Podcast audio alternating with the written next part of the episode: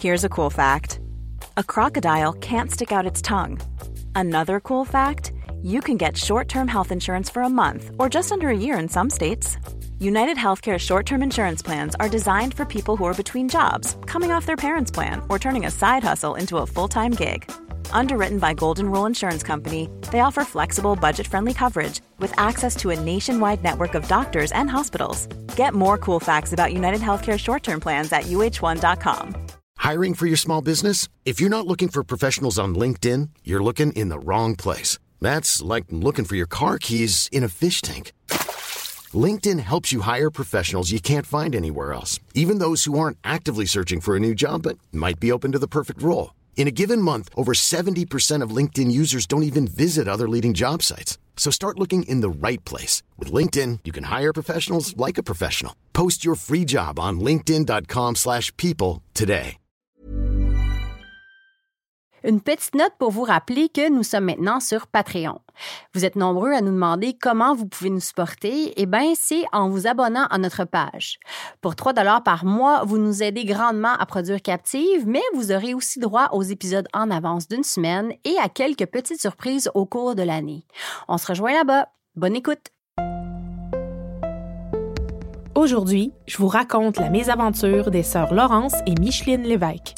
Et moi, je vous raconte la mystérieuse histoire de Madame Victoria. Vous écoutez le balado Captive.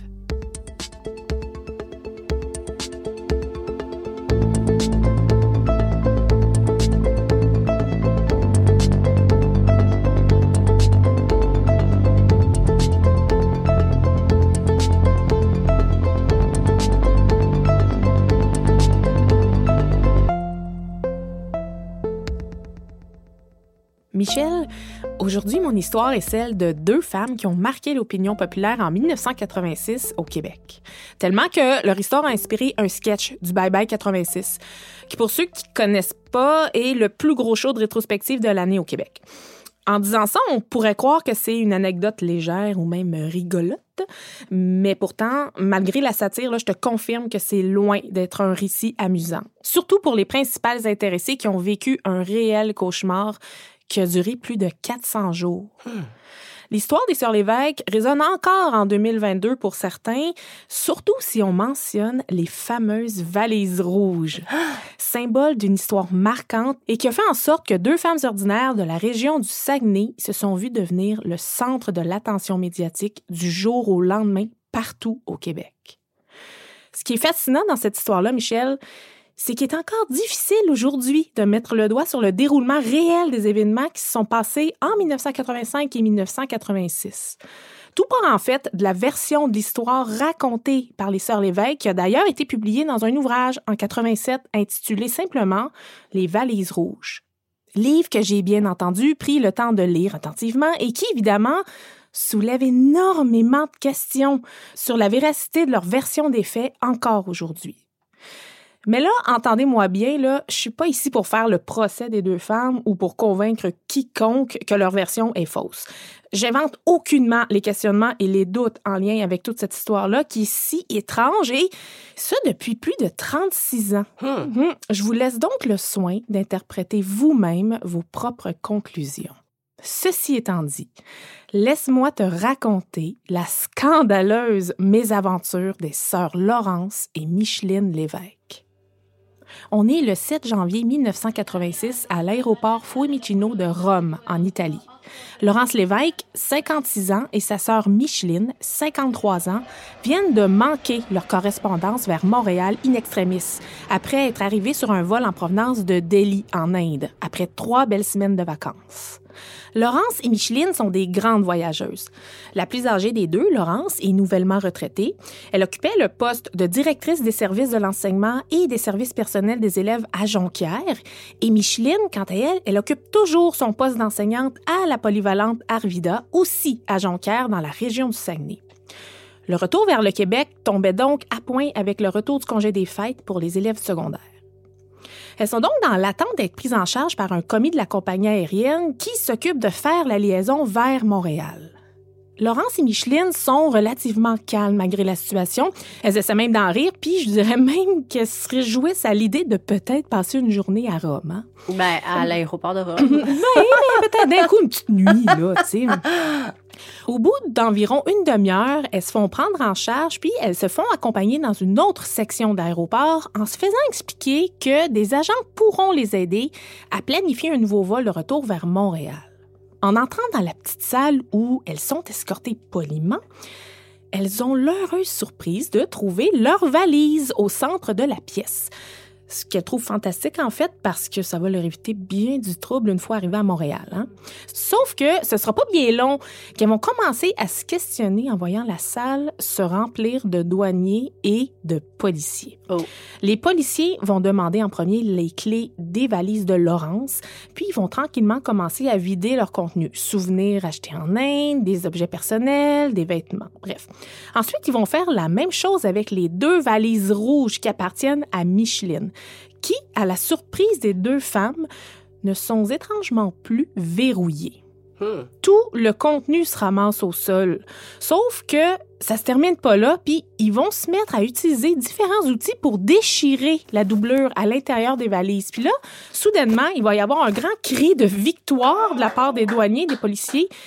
Ils ont trouvé ce qu'ils cherchaient, Michel. Hmm. Une quantité impressionnante d'héroïne. Pardon? On compte près de 5 kilos, donc environ 10-11 livres. Ben voyons donc. Puis à cette époque-là, là, on parle d'une valeur d'environ 5 millions de dollars canadiens. Ça équivaut à peu près à 100 000 doses d'héroïne. C'est énorme comme quantité.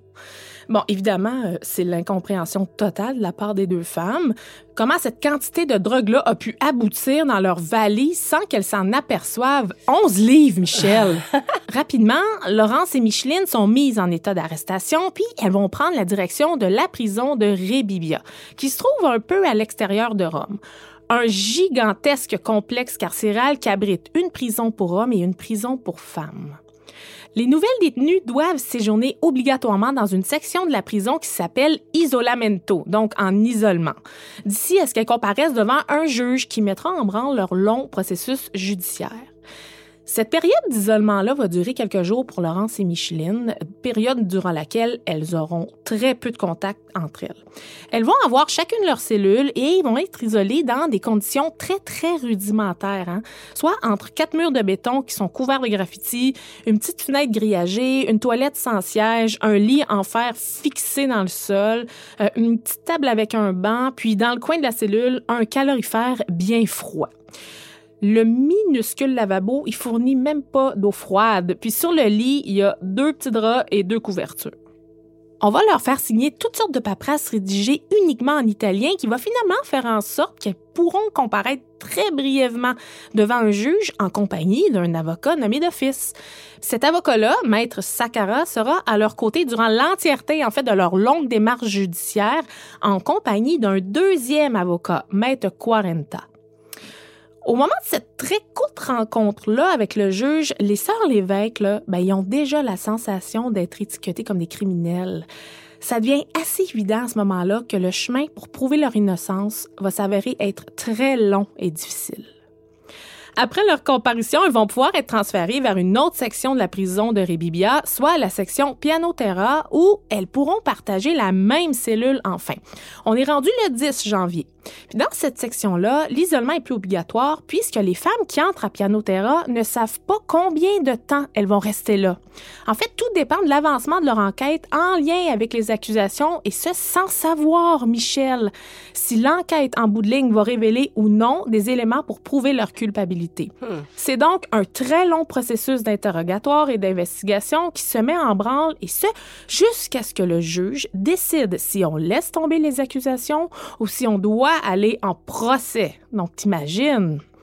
On va lire dans les journaux québécois à peu près à cette même période-là que Laurence et Micheline sont emprisonnées dans de très bonnes conditions de détention, qu'elles se portent bien, que le moral est bon, ce qui, Michel, en fait, est complètement faux. En fait, c'est pas les journalistes qui mentent, c'est les sœurs Lévesque qui elles-mêmes préfèrent ne pas inquiéter leurs proches et leur famille, donc elles insistaient à ce moment-là sur le fait que tout allait très bien de leur Ah, côté. À Piano Terra, sache que, bien que les cellules sont conçues pour accueillir trois détenus, c'est pas rare qu'elles vont en accueillir jusqu'à six. C'était donc un peu le chaos, t'imagines bien, là? Laurence et Micheline se ramassent donc dans un environnement encombré, chaotique, c'est glacial, c'est souvent violent, c'est insécurisant, mais à travers tout ça, elles vont réussir à se faire des amis puis à se créer un petit cercle rassurant pour les aider à passer à travers les longues journées. Écoute, elles suivent même des cours d'italien en salle de classe. C'est une fois qu'elles sont enfin confortables dans leur routine qu'on leur annonce en date du 15 février, soit 35 jours depuis leur arrivée à Piano Terra, qu'elles doivent faire leur bagage pour rejoindre une nouvelle section de la prison appelée Camerotti. Si tu penses que la vie était difficile à Piano Terra, attache ta tuque. C'est l'insalubrité des lieux qui frappe en premier Laurence et Micheline. Les installations sanitaires, Michel, il y a des lavabos qui débordent de serviettes hygiéniques souillées, Eh de la graisse qui vient des restants de table dans le fond des douches qui sont utilisées pour laver la vaisselle sale. Rajoute à ça le bruit infernal des télévisions dans chacune des cellules qui jouent à plein volume jour et nuit. C'est complètement cacophonique. À travers tout ça, il y a des chicanes, des batailles entre les détenus. Bref, l'adaptation va se faire difficilement pour les Québécoises. Elles vont devoir partager une cellule avec deux autres femmes qui se veulent, disons, très récalcitrantes face à leur nouvelle coloc, mais au bout de quelques heures, en mettant en pratique leur leçon d'italien, eh bien, Laurence et Micheline vont finir par développer une relation plutôt amicale avec les deux détenus. Au bout de quelques jours, une nouvelle routine s'installe à travers leurs différentes tâches puis leurs cours d'italien, mais elles vont aussi développer une solide écœurantite, entre guillemets, de la piètre qualité de vie à Camerotti. Je te rappelle qu'elles sont toujours en attente d'un éventuel procès ou d'une libération si les preuves sont pas assez complètes. Donc, elles font de la prison en tant que femmes présumées coupables, dans le fond, là. Elles vont faire la demande de manière répétitive avec l'aide de leurs avocats et du consul canadien à Rome pour pouvoir loger dans une section plus calme de la prison, mieux adaptée, avec des cellules individuelles. Puis c'est finalement grâce à une travailleuse sociale bénévole qu'elles vont finalement être transférées à la section cellulaire en date du 5 mars. Donc, 57 jours de détention à ce jour. Mais Michel, c'est loin d'être fini. À Cellulaire, c'est enfin le retour au calme.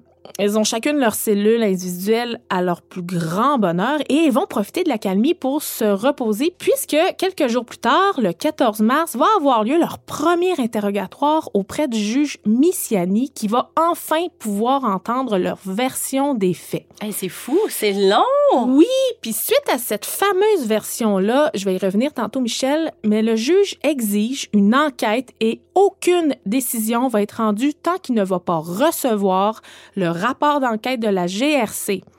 C'est l'analyse de ce rapport-là qui va déterminer si oui ou non les sœurs Lévesque vont avoir droit à un procès. Elles ne sont pas sorties du bois. Aïe, aïe, aïe. Oui.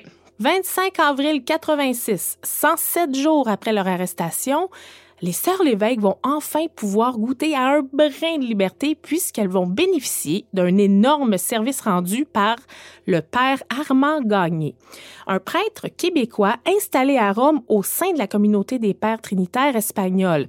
Elles vont donc être accueillies en résidence surveillée au sein de la communauté, puis elles vont vivre dans un tout petit appartement qu'elles ne pourront bien évidemment pas quitter sous peine de retourner à Rébibia interdiction formelle de mettre les pieds dehors, Michel, ni même une balade, ni pour aller faire le plein de provisions. Elles vont les faire faire par une amie du père Gagné.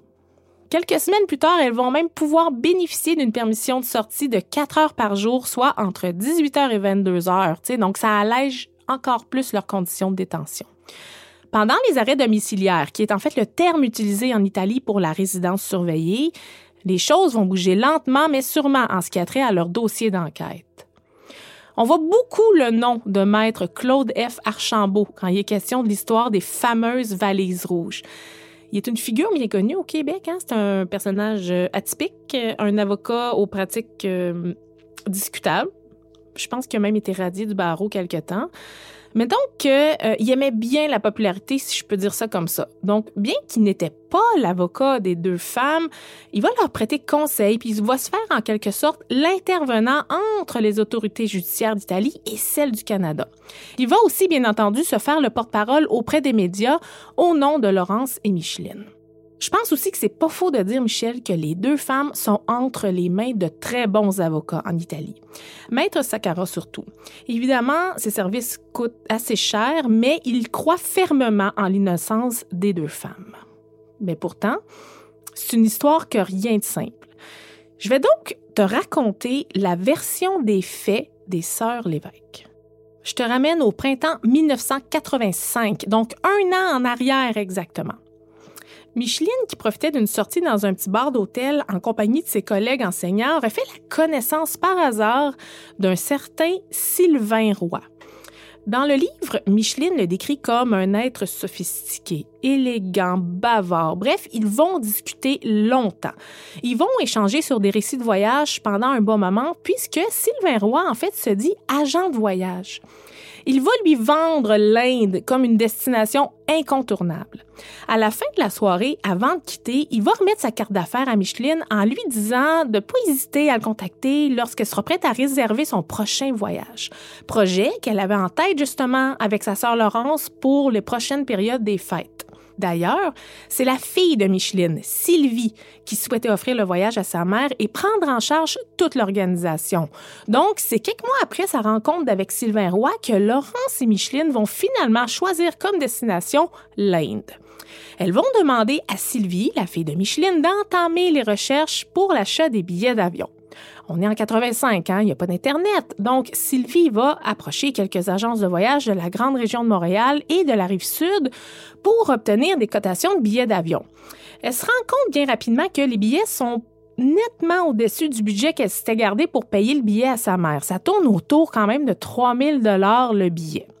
Elle va donc en parler à sa mère, un peu découragée, et Micheline va se souvenir de Sylvain, l'agent de voyage, qui lui avait dit avoir accès à des billets d'avion pas trop chers. Elle retrouve sa carte d'affaires, puis elle décide de le contacter. Bingo! Il est capable de lui trouver des billets à 1700 dollars chacun. Il lui donne le choix de plusieurs itinéraires de vol, dont un où le retour se fait par Rome pour pouvoir y passer quelques jours avant de revenir à Montréal. Bref, un voyage très excitant en perspective. Elle va donner le numéro de téléphone de sa fille Sylvie à Sylvain pour qu'il puisse la contacter et qu'elle finisse l'organisation du voyage avec lui. Il était entendu entre les deux sœurs que ce serait la carte de crédit de Laurence qui serait utilisée parce qu'en fait, elle était la seule à en posséder une. Comme de fait, Sylvain va rappeler Micheline quelques jours plus tard pour lui dire que tout est réglé, que le vol est acheté, puis que la balance du coût des billets devait être payée au comptoir de la compagnie aérienne le jour du départ à Montréal. La limite de crédit étant de 3000 dollars sur la carte de Laurence, elle devait donc aller payer le 400 dollars restant au comptoir à l'aéroport. Il va aussi informer Micheline que ce serait une bonne idée d'organiser une rencontre entre eux à Delhi parce qu'il planifiait lui aussi un voyage là-bas du 22 décembre au 15 janvier. oh Là, jusque-là, je ne sais pas si tu me suis, mais je vais dire reste avec moi parce que ça va se compliquer un petit peu. Leur vol de départ est prévu en date du 14 décembre 85. Le soir du 12 décembre, soit deux jours avant leur départ, elles vont quitter en autobus voyageur la ville de Jonquière pour se rendre vers Montréal chez Sylvie, la fille de Micheline, un trajet d'autobus d'environ six heures. Le plan est de loger chez Sylvie et profiter de la journée du 13 décembre, la veille de leur départ, pour aller se procurer des roupies, la devise monétaire de l'Inde, puis ensuite aller chercher des médicaments contre la malaria à la clinique du voyageur et finalement aller chercher leur visa qui avait été émis et qui devait être récupéré dans un comptoir postal à Boucherville sur la rive sud de Montréal. Bon, je sais pas pour toi, Michel, mais je les trouve vraiment relax de tout planifier ces dernières étapes cruciales-là la veille du départ. Mais bon, faut comprendre qu'elles habitaient Jonquière, hein, donc ça devait être vraiment plus facile pour elles de régler ça à Montréal directement. Hey, hein? On aime quand même l'ère technologique dans laquelle on vit maintenant, non? Seigneur, je suis anxieuse, moi, de lire ça. Mais dès leur arrivée, elles vont se rendre compte que Sylvie a l'air assez stressée, qu'elle passe plusieurs coups de téléphone, puis qu'elle s'absente même quelque temps chez un de ses amis. C'est vers 18 heures la veille du départ que Micheline et Laurence vont recevoir un appel téléphonique de Sylvie. Et bizarrement, elle va demander le numéro de carte de crédit de Laurence et elle va rappeler un petit peu plus tard pour informer les deux dames que la limite permise sur la carte de Laurence est de 3000 dollars, donc il reste une balance de 400 dollars à payer. Mais ça, là, cette information-là, elles le savent depuis des mois quand Micheline a parlé à Sylvain Roy. Puis elle le dit à Sylvie, là, effectivement, qu'elles le savent, puis qu'elles doivent se rendre demain au comptoir, aller payer la balance. Sauf que, étrangement, Sylvie les avise que le 400 dollars doit être payé maintenant pour pouvoir avoir les billets pour le départ du lendemain. C'est un changement dont les Sœurs Lévesque n'avaient pas vraiment été mises au courant par Sylvain Roy. Mais bon, Micheline et Laurence sont évidemment un petit peu confuses, mais elles se rendent bien compte que il y a peut-être eu un petit pépin, puis elles suivent les directives de Sylvie. Parce qu'après tout, là, c'est elle qui est en charge d'organiser leur voyage depuis le début. Donc, elle doit bien être au courant s'il se passe quelque chose, tu sais. Là, évidemment, impossible d'avoir une augmentation de la limite de crédit à 18 heures un vendredi soir en 1985. Tu comprends?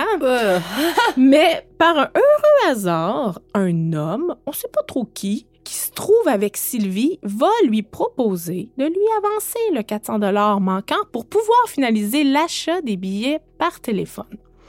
Le problème est donc réglé. Sylvie va finalement retourner à son appartement, rejoindre sa mère et sa tante, et elle n'arrive pas les mains vides, Michel. Elle a une surprise pour sa mère.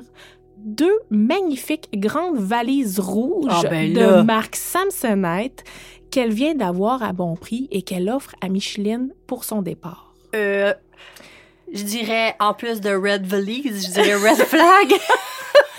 Les mêmes valises rouges qui vont être ouvertes trois semaines plus tard par les douaniers de l'aéroport de Rome. Mais là, nos madames sont pas encore parties de Montréal. Il est rendu presque 22 heures, puis elles doivent aller chercher leur visa à Boucherville. Micheline part donc avec Sylvie et elles réussissent finalement à mettre la main sur les fameux visas comme prévu. Sauf qu'au lieu de retourner à l'appartement de Sylvie, les deux femmes, mère et fille, se rendent dans un resto-bar du Vieux-Montréal pour aller rejoindre un bon ami de Sylvie, un certain André Ganim. Là, pendant qu'on y est, laisse-moi te parler brièvement de Sylvie. hey, euh, c'est fatigant tout ça. Voyons, ça, c'est super. Comme, enlignez-vous, là. Je le sais. Voyons. Sache que Sylvie euh, a un mode de vie hors du commun. Bon, c'est pas du tout un secret dans la famille. Elle est danseuse érotique dans un club. Elle s'en cache pas, mais elle a aussi des problèmes bien connus de consommation de drogue, de cocaïne plus précisément. Cocaïne qui lui est fournie par son ami André Ganim, justement. Donc, le soir du 13 décembre, l'homme a invité les deux femmes à venir le rejoindre parce qu'il souhaitait justement faire présenter à Micheline un de ses amis, un certain Jacques, qui est spécialiste de l'Inde et qui, justement, sera en voyage en Inde durant le temps des fêtes. Il y a beaucoup de monde qui va en Inde pendant le temps des fêtes dans cette histoire-là. Et il serait là en même temps que les deux femmes. Donc, il pourrait leur conseiller des lieux à visiter, puis même être une référence sur place en cas de problème. Une simple rencontre pour faire connaissance, au dire de Micheline, sans plus. En fait, elle ne verra plus jamais ce fameux Jacques. Après tout ce brouhaha, Laurence et Micheline partent enfin, comme prévu, le 14 décembre 1985. Incroyable. Elles vont visiter différentes régions, profiter pleinement de leur voyage en Inde. Elles vont même à quelques reprises durant leur séjour échanger des messages et des appels téléphoniques avec Sylvain Roy, l'agent de voyage. Je t'avais dit qu'il planifiait être là lui aussi. Il les conseille sur des endroits à visiter, sur les régions, puis tout se déroule vraiment bien jusqu'à ce qu'elles reçoivent un appel de Sylvain le 28 décembre. Un attentat à l'aéroport de Rome a fait plusieurs victimes, ce qui va affecter le trafic aérien des prochains jours. Elles doivent donc se rendre au comptoir de la compagnie aérienne pour s'assurer que leur vol vers Rome, qui est prévu le 2 janvier, allait toujours être planifié comme prévu. Mais à leur grande surprise, ni le nom de Laurence Lévesque, ni celui de Micheline Lévesque n'apparaît sur la liste des passagers confirmés pour le vol. Est-ce que c'est une erreur ou pas? Bon, bref, elles apprennent sur place que leur vol de retour, en fait, est prévu pour le 7 janvier. Delhi, escale à Rome, puis ensuite vol vers Montréal. Donc, il n'y a pas de séjour d'une semaine à Rome comme il était supposé avoir. Les sœurs Lévesque sont pas trop affectés de ça. Ils ont l'air toujours bien relax de toute façon Ben aussi. oui. Euh, Ça juste, puis ils prolongent simplement leur projet de voyage en Inde. Sylvain leur conseille d'aller visiter la région de Bénarès et Michel leur propose de garder leur valise qu'elles n'auraient pas besoin de traîner inutilement pour leur séjour de quelques jours. Ah non. Hmm. Elles acceptent. Elles remettent les deux valises rouges en main propre à Sylvain le 30 décembre. Six jours plus tard, le 5 janvier, elles reviennent à Delhi et décident de loger au même hôtel que Sylvain pour faciliter le transfert des valises. Mais là, grande surprise, Sylvain ne loge plus à l'hôtel. Mais voyons donc. Encore plus étrange, le lendemain, le 6 janvier, elles trouvent en soirée un message sous leur porte écrit Je téléphonerai plus tard et c'est signé Jack. Hein? On ne sait pas trop d'où ça vient, de qui ça vient. Je vais y revenir plus tard, mais quelques minutes plus tard, Sylvain, lui, appelle. Il s'excuse de ne pas être là. Il explique à Micheline qu'il loge chez un ami à Delhi et lui propose d'envoyer un taxi pour qu'elle vienne chercher ses valises avant de partir pour l'aéroport à minuit. Et elle va accepter. Elle va faire le trajet en taxi, prendre ses valises des mains de Sylvain et retourner à l'hôtel pour récupérer Laurence et prendre le transport vers l'aéroport. Vite fait, bien fait. Non, pas tant, là, Je veux dire, comme toi, elles sont assez passives, ces Oui, femmes. hein? Je m'imagine, là, genre, dans la même situation, puis c'est impossible que je fasse tout ça. C'est comme si elles avaient une confiance aveugle, en fait. Hey, euh, Une naïveté, une candeur oui, incroyable. Exactement. Bref, moi, je serais jamais capable d'être aussi, mon Dieu, détachée de tout ça. Je serais en panique sans arrêt. Elles ont décollé comme prévu vers Rome où, à leur arrivée à l'aéroport Fiumicino le 7 janvier 1986, leur cauchemar allait commencer. Hmm. Cette version des faits-là, qui débute avec la rencontre de Sylvain Roy au printemps 85, ne sera jamais considérée et prise au sérieux par les autorités italiennes et canadiennes. En fait, cette version-là serait en totale contradiction avec les preuves acquises durant l'enquête de la GRC au Canada. Pardon? Enquête qui est basée essentiellement sur le témoignage de Sylvie, la fille de Micheline. Voici comment Sylvie raconte toute l'histoire lors de sa déposition dans l'enquête de la GRC. Il a toujours été question qu'elle paye un voyage à sa mère suite à l'héritage qu'elle a reçu au moment de la mort de son père peu de temps avant. Sa mère Micheline était divorcée, donc l'héritage de 100 000 allait directement à Sylvie. Quand Sylvie a remarqué que les billets d'avion étaient trop chers pour elle, elle n'a pas été contactée par un Sylvain Roy, comme le dit Micheline. Elle affirme qu'elle a demandé l'aide de son ami André Ganim, le trafiquant de drogue. Je dis trafiquant parce que oui, il a déjà été condamné à six ans de prison à la fin des années 70 pour possession et vente d'héroïne, Michel. Hmm. Et André lui aurait offert de prendre en charge l'achat des billets via un contact qu'il y a dans une agence de voyage à Toronto qui pourrait lui faire un bon prix. Comme de fait, la preuve est là. Les billets de Laurence et Micheline ont bien été achetés à cette dite agence de voyage à Toronto. Puis les billets ont effectivement été émis comme prévu au comptoir de la compagnie aérienne le 14 décembre Mais voyons. et non des mois avant. Sylvie, là, elle n'avait pas complété l'achat des billets au moment de l'arrivée de sa mère puis de sa tante le 13 décembre. Ce qui explique les appels téléphoniques et les démarches en panique de la part de Sylvie auprès d'André et de son contact de Toronto. Les billets devaient se faire payer en entier le jour même. Puis une fois les billets achetés, André Ganim a offert à Sylvie deux magnifiques valises rouges Samsonite pour seulement 100 dollars. Bon, Sylvie, elle a sauté sur l'occasion, puis c'est uniquement quand elle a su que sa mère s'était fait arrêter qu'elle a réalisé que c'était probablement un coup monté d'André Ganim. Je peux pas croire qu'elle a payé. en plus, les valises. C'est tellement insultant. André avait probablement utilisé les pauvres sœurs Lévesque comme des mules pour transporter de l'héroïne. Puis, étrangement, à partir du 7 janvier 1986, André Ganim n'a plus jamais été revu. Puis son ami Jacques, le grand voyageur en Inde, là, qui a rencontré Micheline la veille de son départ, ben lui aussi, il est tout aussi introuvable. Il n'y a aucun indice qui permet de retracer les deux hommes durant l'enquête. Donc là, Michel, c'est quoi le rapport avec Sylvain Roy? D'où il sort? Et pourquoi Laurence et Micheline racontent cette version-là et n'en démordent pas? Mais il y a un détail dans l'histoire que je t'ai pas dit.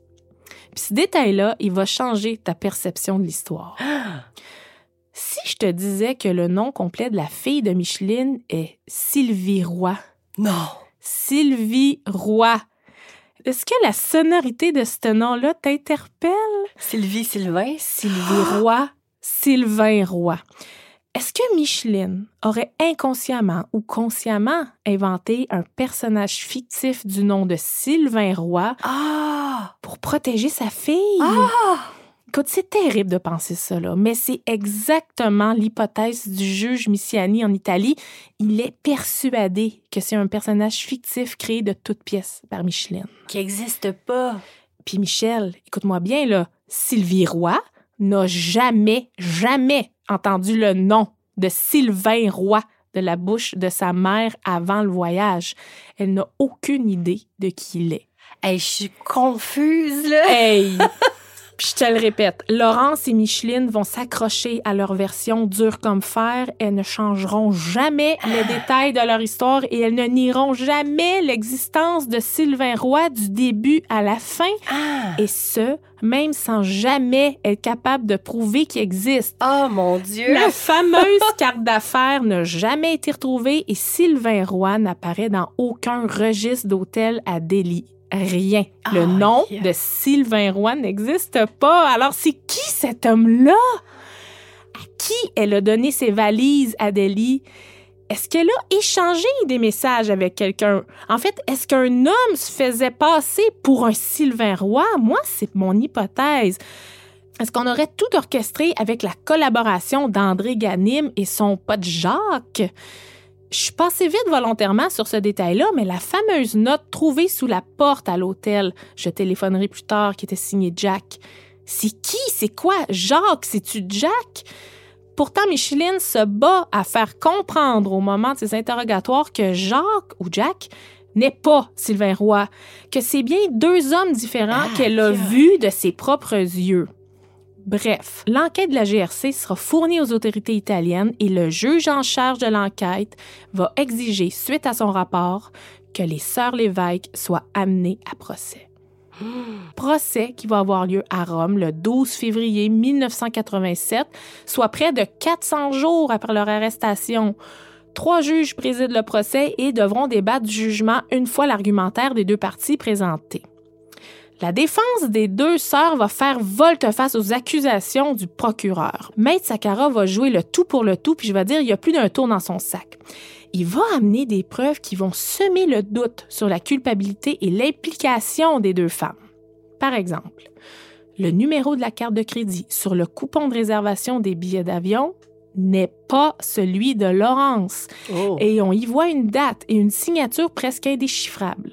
Aussi, quand tu y penses, en se basant sur la version de Micheline qui a acheté des billets avec l'aide de Sylvain Roy, ou du moins d'un homme qui se faisait passer pour un Sylvain Roy, comment ça se fait que l'itinéraire de vol qui était quand même atypique, là, on parle du 14 décembre, départ de Montréal, vol de retour le 2 janvier, au départ de Delhi et un séjour à Rome jusqu'au 7 janvier. Bon, comment ça se fait que Sylvie, qui avait jamais entendu parler de la transaction avec Sylvain Roy, a réussi par hasard à réserver le même itinéraire atypique? Mhm. Est-ce que l'organisation criminelle au centre de la planification du voyage voulait faire croire à Sylvie qu'elle avait acheté les billets elle-même? Est-ce qu'on aurait affaire à des gens très organisés? Est-ce qu'André Ganim a demandé à rencontrer Micheline la veille du départ simplement pour s'assurer que Jacques puisse être capable de l'identifier en Inde? Ah. Hmm. Aussi, un détail un petit peu plus technique. Micheline a utilisé des petits cadenas de voyage pour verrouiller ses fermetures de valises, là, tu sais, les petits cadenas. Ouais, ouais. là. Puis ces petits cadenas-là venaient toujours avec deux petites clés universelles. Tu sais qu'est-ce que je veux dire? Ouais. Ben, Michel, lors de la perquisition des bagages, au moment de leur arrestation, il y avait une troisième clé légèrement tordue Hum. qui était mystérieusement attachée à la poignée de la valise. Petite clé clairement trafiquée. Et pourtant, les deux vraies clés étaient en possession de Micheline. Hum. Mhm. Bref, Ça, c'est juste une petite partie du plaidoyer de M. Sakara. Mais c'est au bout de quatre longues heures de délibération, le jour même du procès, que les sœurs Lévesque ont finalement été officiellement libérées par manque de preuves à leur égard. Une pluie de cris de joie et d'applaudissements dans l'audience. C'était très médiatisé, même en Italie. Leur bon caractère, leur mode de vie bien rangé au Québec, leur âge, le fait qu'elles n'ont pas d'antécédents judiciaires, tout ça a joué en leur faveur dans la décision des trois juges. C'est finalement le 27 février que Laurence et Micheline Lévesque vont enfin quitter Rome. Puis elles vont être accueillies par une foule incroyable de journalistes à l'aéroport de Mirabel, en banlieue de Montréal. Entrevues télévisées, articles de journaux, bref, au bout de quelques jours, elles ont pu regagner leur Saguenay bien tranquille. Elles ont toujours été soutenues par leurs proches, leurs amis, leurs collègues de travail, malgré l'opinion publique qui s'en chargeait autrement. Elles ont été durement jugées, hein, même après la sortie de leur livre qui n'a pas aidé, malheureusement, à défaire le mythe qu'elles étaient peut-être les deux impliquées dans le transport de la drogue. Sylvie Roy, quant à elle, elle a eu un mandat d'arrestation international contre elle pour qu'elle puisse être interrogée en Italie parce qu'ils ont toujours maintenu des doutes en lien avec sa participation dans l'histoire.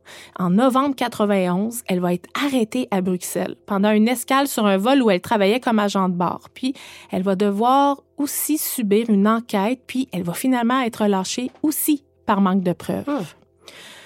Quant aux trois autres suspects, André Ganim, le mystérieux Jacques, et Sylvain Roy, ou du moins l'homme qui jouait son rôle, ils n'ont jamais été retracés. Ben voyons donc.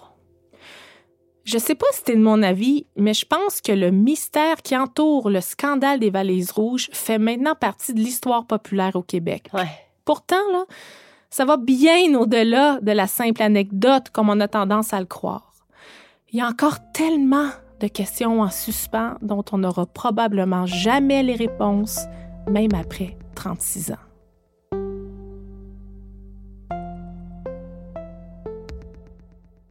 Seigneur Annie, quel épisode rempli de revirements je t'amène aujourd'hui. Pour vrai, là, je sais même pas par où commencer tellement je suis énervée. Je peux pas croire que je vais enfin partager tout ça avec toi. J'espère quand même que je vais pas trop te déstabiliser d'ailleurs avec mon segment parce que je vais te le dire d'emblée, là, je sors pas mal de mon moule habituel aujourd'hui. J'ai eu envie de faire quelque chose de différent. En fait, de te raconter une histoire super intrigante qui est bien sûr un cas de disparition, mais un cas de disparition inversée, on va dire. Parce que, ben, dans l'histoire que je vais te raconter aujourd'hui, on a le corps de la défunte. Ah oui? Oui. Ce qui nous manque, c'est son identité. C'est intriguant, non? Ben oui, Alors, j'attends pas une seconde de plus et je me lance dans le récit pas mal déroutant de la mystérieuse Madame Victoria. Premièrement, il faut que je te dise que, grosse surprise, il y a vraiment pas beaucoup d'informations à propos de ce cas-là. Bon, je te dis ça à chaque épisode, je le sais, là, mais pourtant, c'est encore vrai. Donc, je vais principalement me baser sur l'épisode de Enquête, diffusé pour la première fois le 26 janvier 2011. C'est disponible sur YouTube d'ailleurs, pour te raconter l'histoire de Madame Victoria.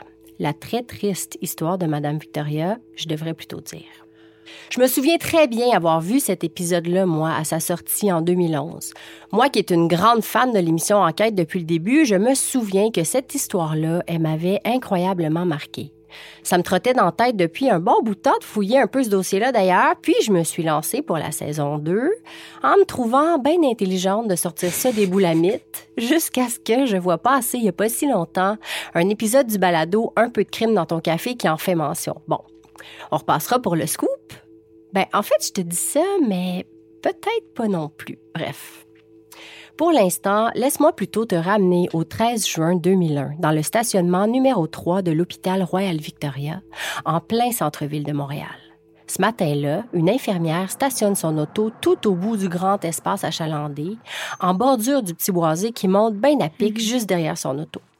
Elle fait le tour de sa voiture pour venir y récupérer ses affaires dans le coffre quand quelque chose sur le sol capte son œil. Elle baisse les yeux pour mieux y voir et j'ai pas de misère à m'imaginer sa stupeur quand elle réalise que ce qu'elle fixe, c'est un crâne humain. oh mon Dieu, Très peu de temps après cette surprenante découverte, qui rapporte immédiatement aux dirigeants de l'hôpital d'ailleurs, l'endroit grouille de policiers. L'hôpital vient de les contacter pour informer de ce que l'infirmière vient de trouver. C'est pas banal, c'est un crâne humain. Hey. Pense-y.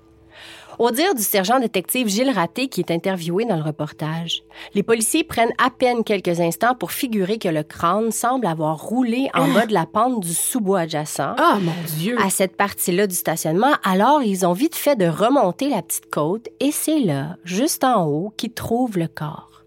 Un corps en état de décomposition très avancé. Pratiquement squelettique, en fait, presque momifié. Ah, c'est comme ça qu'ils en parlent dans le reportage. Assez vite d'ailleurs, on avance que la mort semble remonter à 1999, donc daterait de deux ans. Ça te donne une idée de l'état des restes, mettons? Annie, je te montre des captures d'écran que j'ai pris du reportage de l'enquête. Bon, tu peux voir que c'est pas si évident de décrire ce qu'on voit. Est-ce que tu veux essayer? On voit le crâne, là, sur le bord du trottoir. Ça se peut-tu? Mhm. Oui, on le voit bien. De l'autre côté, j'ai beaucoup de misère à voir c'est quoi. Est-ce que c'est un os qu'on voit sur le dessus ou c'est une branche? Ben, c'est probablement ses os, mais comme tu peux Ah, voir, c'est pas un squelette blanc comme on peut Mais s'imaginer un squelette. C'est comme C'était peur, hein? Ouais, une espèce de bâton de cuir presque Oui. là, plié, là, ouais. Évidemment, bon, vous pourrez aussi aller voir ces images sur nos plateformes. Bon, alors toujours sur les lieux, les autorités retrouvent aussi une paire d'espadrilles d'hommes et se rendent compte avec stupeur que le corps porte une chemise et un pantalon d'hôpital. un scrub, comme on Hein? dit en bon français. On se souvient qu'on est dans un stationnement d'hôpital hein, et que le corps porte l'uniforme typique d'un professionnel qui travaille à l'hôpital. Est-ce qu'on vient de retrouver le corps d'un médecin, d'un infirmier, d'un préposé, d'un employé de l'hôpital qui a même pas eu le temps de se changer avant de venir mourir ici, Ben tout voyons. seul, dans le sous-bois à côté de son travail? La première chose à faire, c'était évidemment de vérifier dans les dossiers de la police et de l'hôpital si des gens ont été portés disparus en lien avec le Royal Vic, comme on l'appelle. On fait aussi un comparatif avec les listes de personnes portées disparues au Québec, voir si on pourrait pas trouver des correspondances. Eh bien non. Dès les premiers instants, j'ai l'impression qu'on se rend compte que ce cas-là, il va être beaucoup moins facile à régler qu'il n'y paraît parce que, on s'en doute, les enquêteurs, ils en trouvent pas de correspondance convaincante. Va falloir être imaginatif pour retrouver l'identité de cette personne-là. C'est ça l'impression que tout le monde qui travaille sur le dossier a. Et c'est en effet ce qui va arriver. Je sais pas à quel moment exactement on a compris qu'on avait affaire au squelette d'une femme. Mais si j'ai bien suivi les développements, on doit cette découverte à l'anthropologue et autrice vedette américaine Cathy Reich, Oui. à qui on a confié les restes trouvés. J'étais étonnée de l'avoir parlé en français, même dans Ah le oui? reportage, là, ouais. Je ne sais pas si tu sais qui est cette dame, mais elle est surtout une très prisée docteure en anthropologie judiciaire qui enseigne, entre autres, aux agents du FBI, rien de moins. Elle est aussi l'autrice de plusieurs best-sellers et aussi une des autrices derrière la série à succès Bones. Ben oui. Oui, oui. Sur son site web, on dit d'elle, entre autres, qu'elle est actuellement consultante auprès du ministère de la Sécurité publique au laboratoire de sciences judiciaires et de médecine légale à Montréal. Bref, son CV est assez fascinant. Là. Si vous êtes intrigué, allez voir sur son site web. Ce n'est pas de la piquette. Bref, on remet à Dr. Reich ce qu'on a trouvé sur les lieux, soit une série d'ossements pêle-mêle, un dentier, une dent, une seule dent, et des cheveux. C'est à partir de ce macabre casse-tête-là que l'anthropologue superstar va peindre le premier portrait de celle qu'on surnomme désormais Madame Victoria, en rappel avec le nom de l'hôpital Royal Victoria où elle a été retrouvée, bien évidemment. Alors, Dr. Reich explique qu'en mesurant les ossements et le crâne et d'autres paramètres des os, elle entre toutes ces données dans son ordinateur et en ressort ensuite les informations suivantes. Madame Victoria était une femme blanche. Elle souffrait vraisemblablement d'arthrite et d'ostéoporose et avait autour de plus ou moins 60 ans à son décès. Toujours selon Dr. Reich, elle ne décèle aucune trace de violence sur les os ou sur le crâne. Bon, bien sûr, ça n'exclut pas du tout une mort violente. Là. Il y a plein de façons de mourir entre les mains de quelqu'un sans que ce soit décelable sur les os, sur le crâne, là. poignardé, étranglé. On parle même d'empoisonnement. Bon, il n'y a rien de tout ça qui laisse des traces comme un coup de feu ou une violente attaque, mettons. Donc, disons que malgré les premières expertises sur la pauvre Madame Victoria, on n'apprend pas grand-chose sur qui elle est, mais non plus sur la cause de son décès. Je te disais que l'équipe d'enquêteurs allait pas manquer d'imagination dans ce dossier-là. Hein? Eh bien, c'est en 2003 que ça se concrétise, quand on fait appel à l'artiste judiciaire Michel Fournier. À partir du crâne de Madame Victoria et des données du docteur Reich, Michel Fournier fabrique un buste de ce dont aurait l'air Madame Victoria dans le but de faire circuler sa photo partout au Canada et d'enfin mettre un nom sur cette pauvre femme anonyme. Le résultat est spectaculaire, si tu veux mon avis. Annie, Oui, je te montre la photo. Ah, c'est tellement impressionnant, hein? Mais c'est impressionnant. Mais c'est épeurant. Tu trouves? Ah oui, moi, là, ça me frappe. Ah, en plus, ils ont mis le scrub comme... À l'aide des données et de l'expertise de l'artiste, on arrive assez bien à reproduire exactement les proportions du visage, l'épaisseur de la peau, la crête du nez. Bon, comme le rappelle l'artiste, il est quand même impossible là, de reproduire avec certitude Mhm. certains détails comme, mettons, euh, l'épaisseur des lèvres ou la couleur des yeux, c'est sûr. Là. Mhm. Alors, il va plutôt au hasard pour ces parties-là. Mais pour le reste, semble que c'est assez fidèle à ce à quoi avait l'air Madame Victoria. Bref, en 2003, on dévoile le buste en conférence de presse et on distribue ensuite la photo de cette femme-là et des chaussures de sport retrouvées près de son corps partout dans les hôpitaux et dans les médias. Puis, cul-de-sac. Personne ne reconnaît la femme qui apparaît sur la photo. Et c'est ainsi que Madame Victoria va passer huit longues années à la morgue de Montréal voyons. sans que son corps ne soit jamais réclamé ou que la lumière ne soit faite sur son identité. Le coroner, le docteur Paul Dionne, affirme que c'est très très long et très inhabituel de garder un corps aussi longtemps à la morgue, mais qu'il s'était en quelque sorte attaché à cette femme-là, souhaitant de tout cœur lui redonner son identité. Malheureusement, en 2009, le docteur Dionne se résout à fermer le dossier et à faire enterrer Madame Victoria dans un cimetière de Mm. Longueuil, dans une section des corps jamais réclamés. Oh. Ouais, c'est triste. Est-ce qu'ils ont inscrit euh, Madame Victoria? Je sur- pourrais pas dire d'après moi non, là, parce que c'était son petit surnom euh, juste dans le domaine judiciaire, mais moi, là, de savoir que non seulement elle repose là toute seule, mais, Mhm. mais même de savoir que ce genre d'endroit-là existe. Hey, sérieux, ça m'a donné les larmes aux yeux en pensant à ça, là. Mais est-ce que c'est comme une fosse commune où il y a des pierres tombales? Je pourrais pas te dire, d'après moi, il n'y a Oh, pas de mon pierre Dieu. tombale. Il doit quand même y avoir des inscriptions, là, Mhm. probablement gravées à même le sol. là. Mais de penser qu'il y a des gens qui s'en vont tout seuls comme Ben ça, oui. là, sans faire de vagues, dans l'anonymat ou l'indifférence totale. Mhm. Sérieux, ça brise le cœur. Oui. Puis, l'équipe de Enquête, une émission produite par Radio-Canada, débarque en 2011 et remue ce dossier dans tous les sens.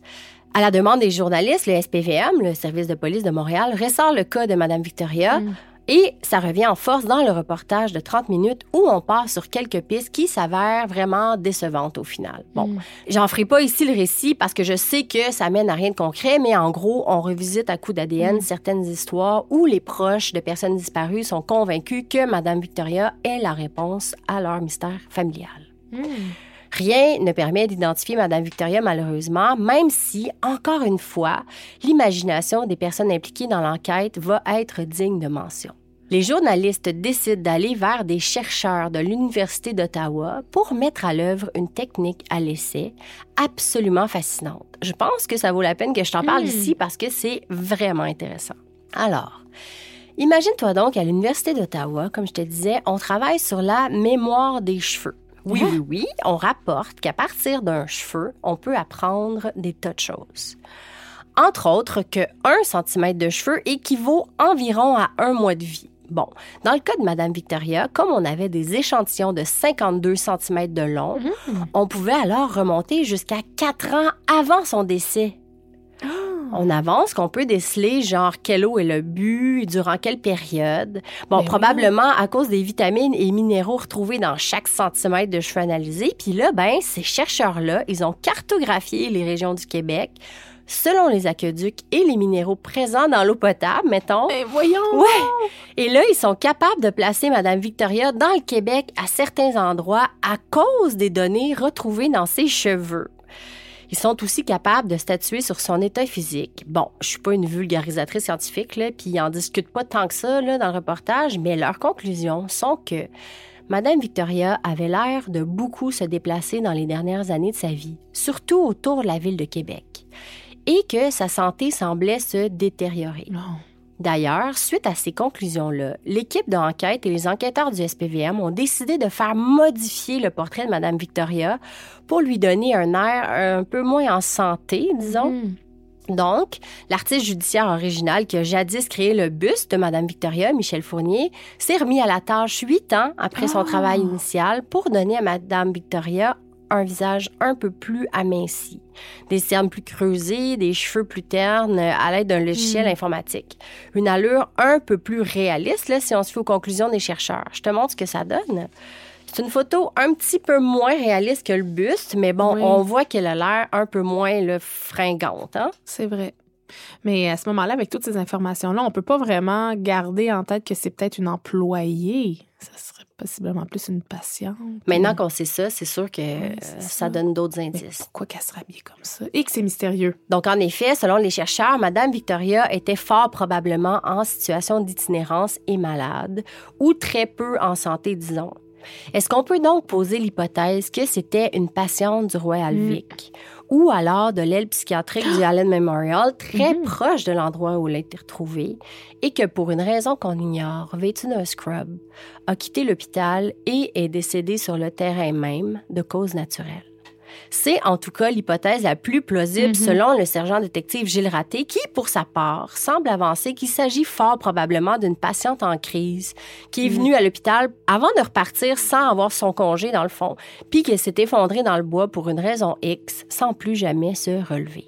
Mais elle aurait volé à ce moment-là, peut-être un habit. euh, Je vais y revenir. Oh! On apprend justement dans un second mini-reportage d'enquête diffusé quelques mois après le premier que suite à l'appel à tous des reporters, il y a quelques employés du Royal Vic qui auraient contacté les journalistes pour leur expliquer que souvent, lorsque des personnes en situation d'itinérance arrivaient à l'hôpital dans des vêtements trop sales ou trop abîmés, on leur donnait des scrubs. Faute de mieux, question de ne pas les laisser dans leurs vêtements souillés. C'est exactement ce qui expliquerait son habit à la chère Madame Victoria. Oui. Et c'est selon le détective raté l'hypothèse la plus plausible. Sauf que pas du tout le même son de cloche chez le coroner Dionne, qui lui adhère pas à cette théorie.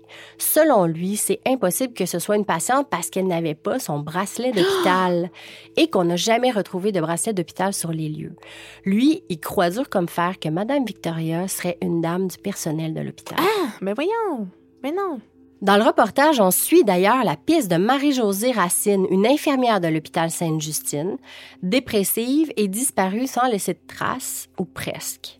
On a retrouvé son véhicule au Mont-Tremblant avec tous ses effets personnels à l'intérieur.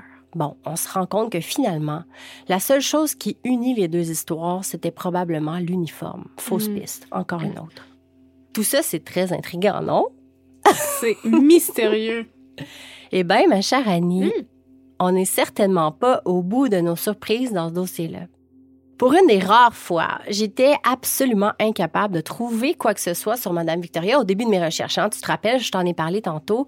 J'étais vraiment dans l'impasse totale, même si je me disais que, voyons donc, ça devait bien Mm. exister quelque part dans la presse, là. La découverte d'un crâne en Mhm. 2001 dans un stationnement d'hôpital, ou au moins quelque chose sur la, la reconstitution du buste en 2003, qui était quand même une première du genre au Canada, Mm. là. Bref, rien, je te jure, j'ai tellement fouillé, mais j'ai rien trouvé, sauf les mentions par dizaines du roman de Catherine Leroux, Mm. qui a écrit en 2015 une œuvre de fiction à partir, elle aussi, du documentaire d'enquête qui s'appelle Madame Victoria. Mais sinon, à part la fiche du SPVM puis quelques mentions sur des sites d'amateurs de true crime, il y a rien sur Madame Victoria. Je me suis donc tournée vers la professionnelle de la recherche et des enquêtes, notre chère Annie Richard. Mm. Je lui ai demandé un coup de main pour au moins trouver la revue de presse sur cette vieille histoire-là que, je te rappelle, croyait encore bien naïvement sortir d'un vieux tiroir. Une histoire dont j'étais la seule à me souvenir. Ben là, non. Bref, j'avais besoin d'aide pour trouver un peu de substance et tu sais que moi, Annie Richard, c'est une magicienne pour ces affaires-là. Mhm. Ben, pas très longtemps après lui avoir écrit, Annie Richard me renvoie un message qui m'a pratiquement fait perdre connaissance. Grosso modo, voici ce qu'elle me disait, OK? Michel, c'est possiblement ma grande tante, Madame Hein? Victoria. Of course. Le petit cousin de mon père s'apprête à passer un test d'ADN pour confirmer ça. Ben- Je vais te mettre en lien avec lui. Pardon. Et elle a accompagné son message audio d'une photo. Annie, je vais te montrer la photo qu'elle m'a envoyée de sa fameuse grande tante Ben disparue juste à côté de la photo de Madame Victoria. Oh mon Dieu! Ben voyons! ben c'est elle!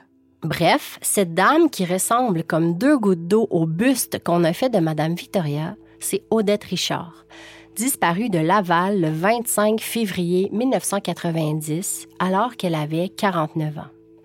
Odette, c'est la maman de celui avec qui Annie Richard m'a mise en contact finalement, Serge Richard.